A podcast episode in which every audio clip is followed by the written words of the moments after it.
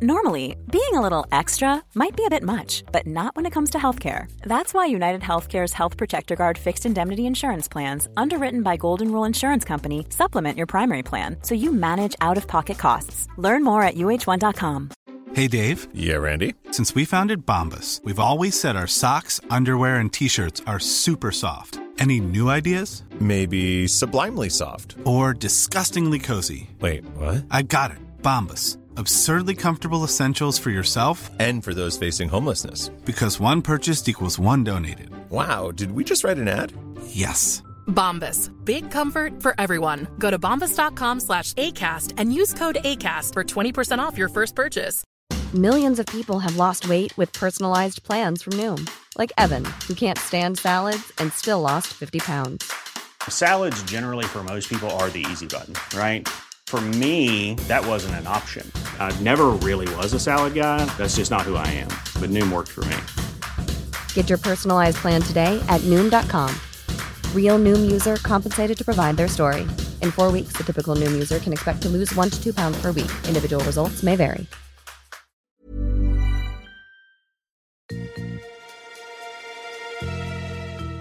Bienvenidos a Quiero ser podcaster de nuevo, soy Sune y estoy haciendo una saga de episodios, cinco en concreto, grabados en los Podcast Days, donde estoy preguntando a cada una de las personas sobre el estado del podcasting, qué opinan ellos, qué opinan ellas, cómo lo ven, cómo está, y hacer una radiografía con cinco personas, más lo que tú pienses, más lo que yo pienso, siete personas, y juntos mm, pensar un poco en qué punto estamos ahora mismo en 2023 en, en el podcasting español e internacional, como es en el caso de hoy, que hablo con Javier Celaya, que ha trabajado en Podimo, ha trabajado en Storytel, eh, trabaja a nivel internacional, está siempre muy al tanto del mundo de la industria del audio y se va a demostrar en este episodio.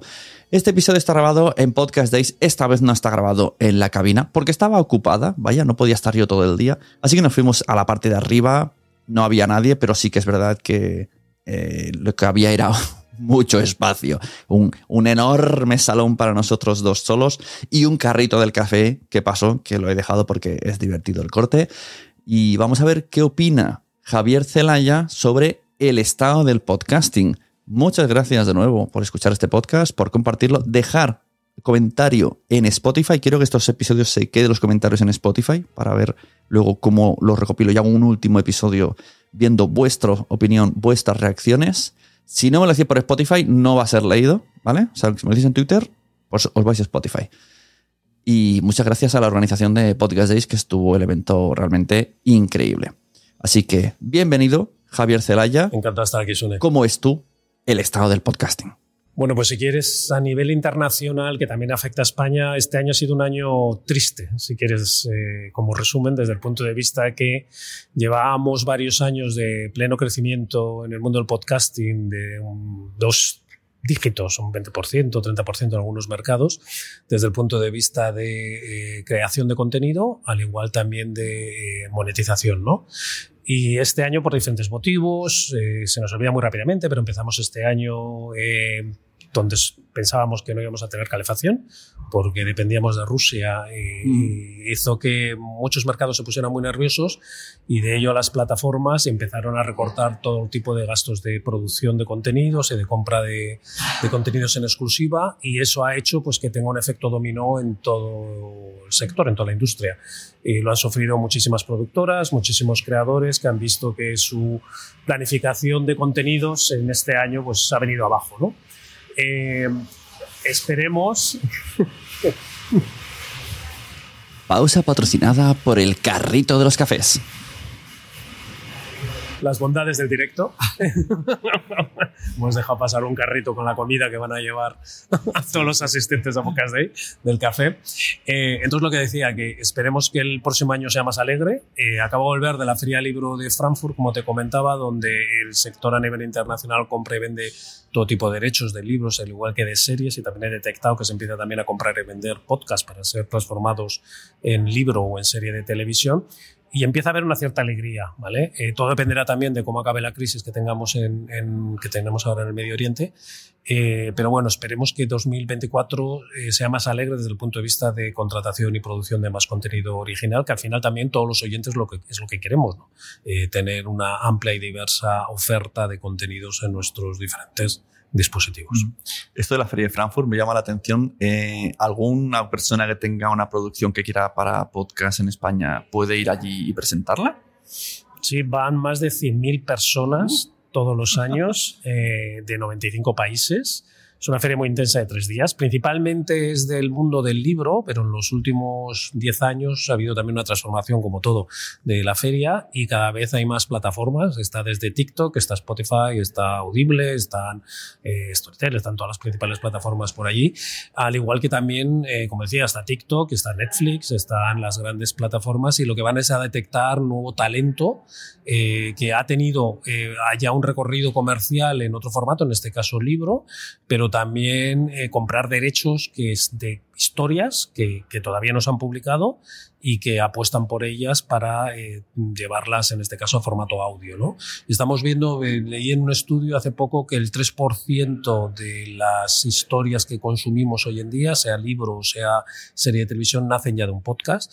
Eh, anteriormente el, el, mundo del libro tenía una posición reinante, el 60% de lo que veíamos en televisión y, y pelis y series nacía, era una obra derivada de un libro, hoy en día baja un 40% pero ha bajado porque están apareciendo estas nuevas fuentes de talento, entre ellas el podcast, eh, como eh, lugar de descubrimiento por parte de los eh, tenedores de derechos. Muy interesante.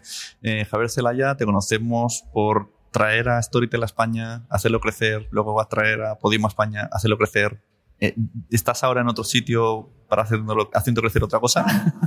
Sí, eh, me repito, en el buen sentido de la palabra, desde el punto de vista que esa fórmula que has descrito de ir a estos eventos internacionales y descubrir algo que esté funcionando o que tenga aspiración de crecer en otros mercados y animarles a que vengan a nuestros mercados a España, a América Latina, y como decías anteriormente, Bookwire, de libros electrónicos, luego posteriormente Storytel, Podimo, y ahora estoy con un grupo francés que se llama Bayard y que es una gran empresa en ese mercado desde el punto de vista que tienen revistas, editoriales, eh, un montón de contenido también audiovisual y eh, están apostando por una eh, estrategia de expansión internacional muy inteligente desde mi punto de vista que ellos han apostado por tres grandes idiomas internacionales, el inglés, el chino y el español. Y esto se nos olvida muchas veces, que una de las ventajas competitivas que tiene nuestra industria cultural es el idioma. Es un idioma que, como sabes, eh, se habla por más de 500 millones de hispanohablantes en todo el mundo y entidades internacionales, en este caso la última que, que, voy a traer como es Bayar,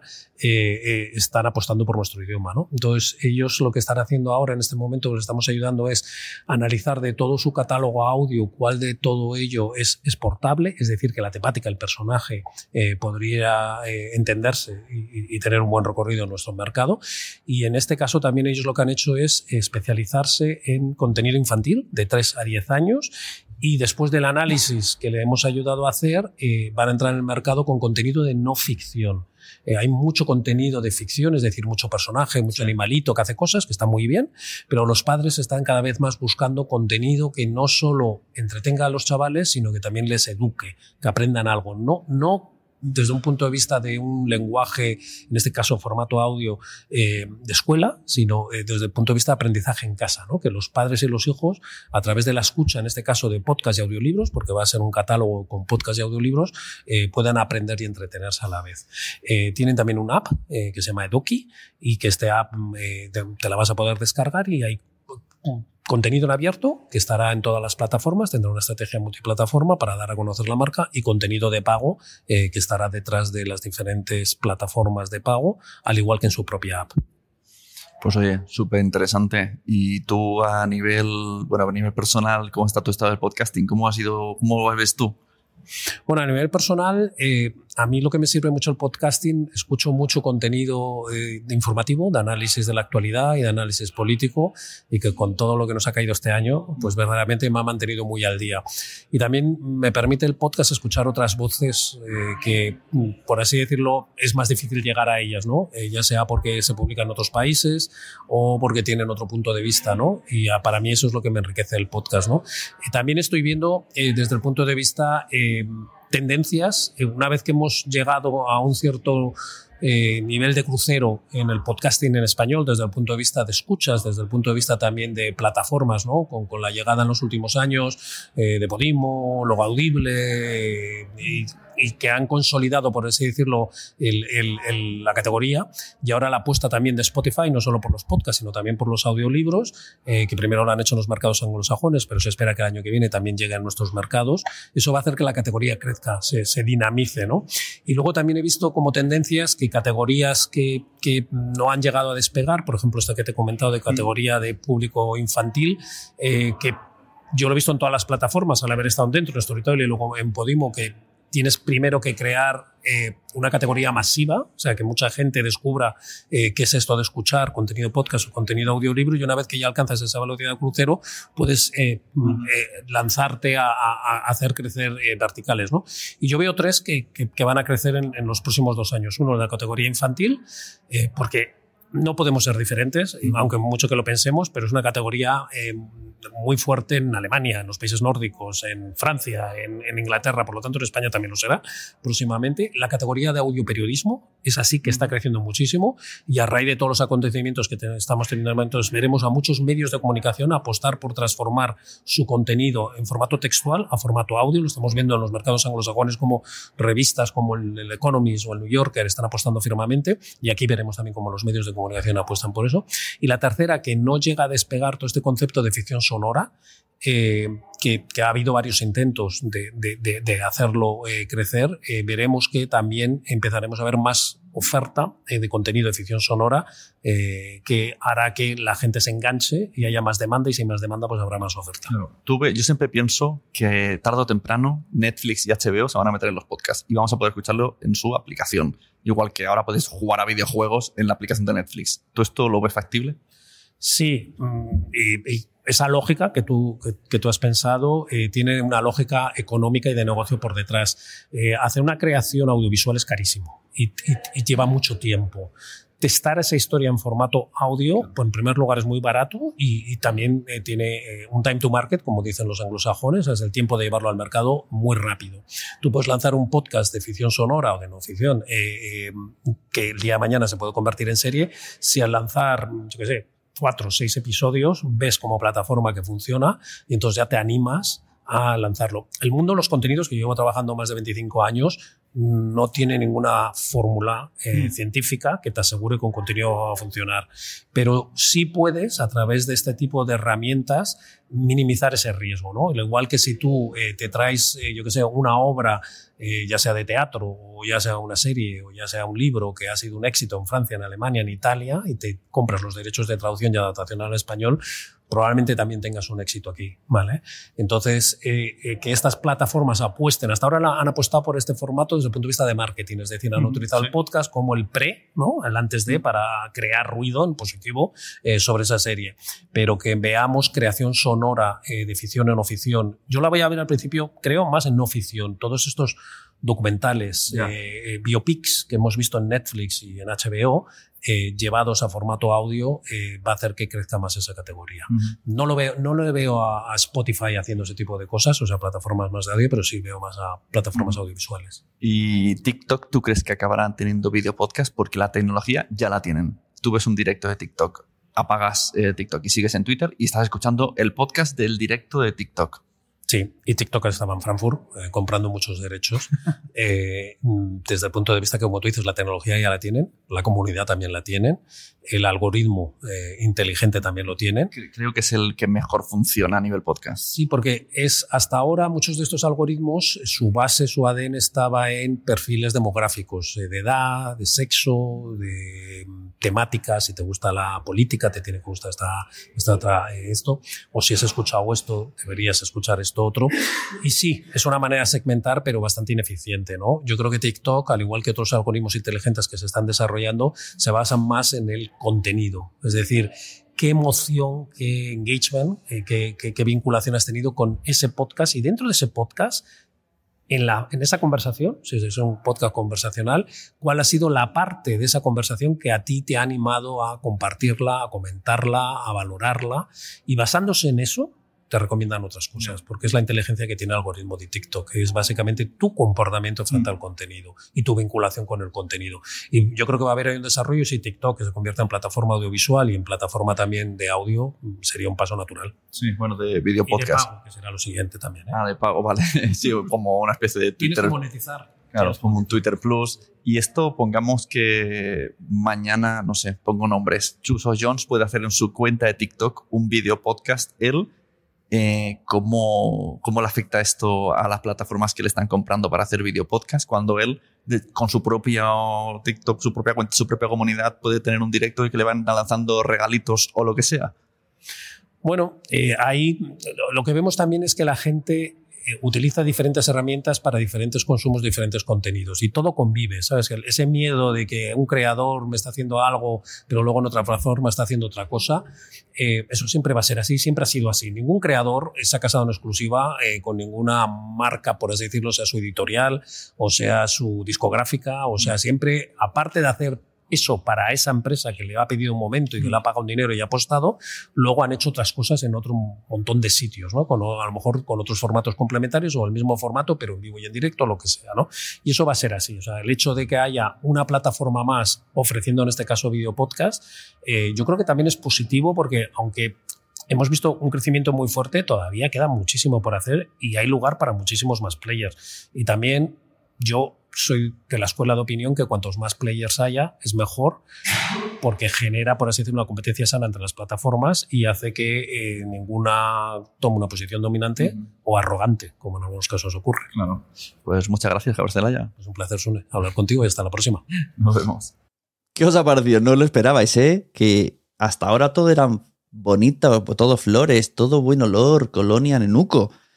Y ahora viene Javier Celaya y nos dice, mal, el estado del podcasting a nivel presupuestos va mal. Eh, bueno, interesante. Siempre hay que escuchar a Javier Celaya. Os invito mucho a entrar en su página 212.com, que tiene, me encanta el post de el mapa de la industria del audio en español, que lo flipas. O sea, eh, me doy besos a mí mismo por seguir trabajando en esto con toda la competencia que existe en este mundo de productoras de podcasting. Es increíble y espero vuestros mensajes en Spotify. Dejad los mensajes, ya sabéis, esto lo dijo los propios Spotify for Podcasters. Dijeron literalmente, tenéis que seguir a Quiero ser podcaster, botón de seguir, tenéis que darle cinco estrellas y dejar comentarios, porque esto le ayudará al algoritmo. Esto lo dijeron, eh, mira, se me olvidó apretar la grabadora, pero lo dijeron, ¿eh? sobre todo con el podcast Quiero ser podcaster. Muchas gracias, Javier Celaya. Muchas gracias a ti que estás escuchando y que vas a volver mañana y que estuviste ayer, porque necesitas escuchar los cinco episodios. Y muchas gracias al podcasting, por Dios, al Dios del podcasting, que tanto nos da y tan poquito nos quita. Are you ready to enhance your future in tech? Then it's time to make your move to the UK, the nation that has more tech unicorns than France, Germany, and Sweden combined. The nation that was third in the world to have a $1 trillion tech sector valuation. The nation where great talent comes together. Visit gov.uk forward slash great talent to see how you can work, live, and move to the UK. Selling a little or a lot? Shopify helps you do your thing however you cha-ching. Shopify is the global commerce platform that helps you sell at every stage of your business. From the launch your online shop stage to the first real life store stage, all the way to the did we just hit a million orders stage. Shopify is there to help you grow. Shopify helps you turn browsers into buyers with the internet's best converting checkout. 36% better on average compared to other leading commerce platforms because businesses that grow grow with Shopify. Get a $1 per month trial period at shopify.com/work. shopify.com/work. ¿Te ha gustado este episodio? Pues vuelve al siguiente a por más. Y si te has quedado con muchas ganas, entra en nuestro premium. Quiero ser podcaster.com barra premium. Ahí tienes un montón de episodios más, además sin cortes y muchísimas cosas más extras.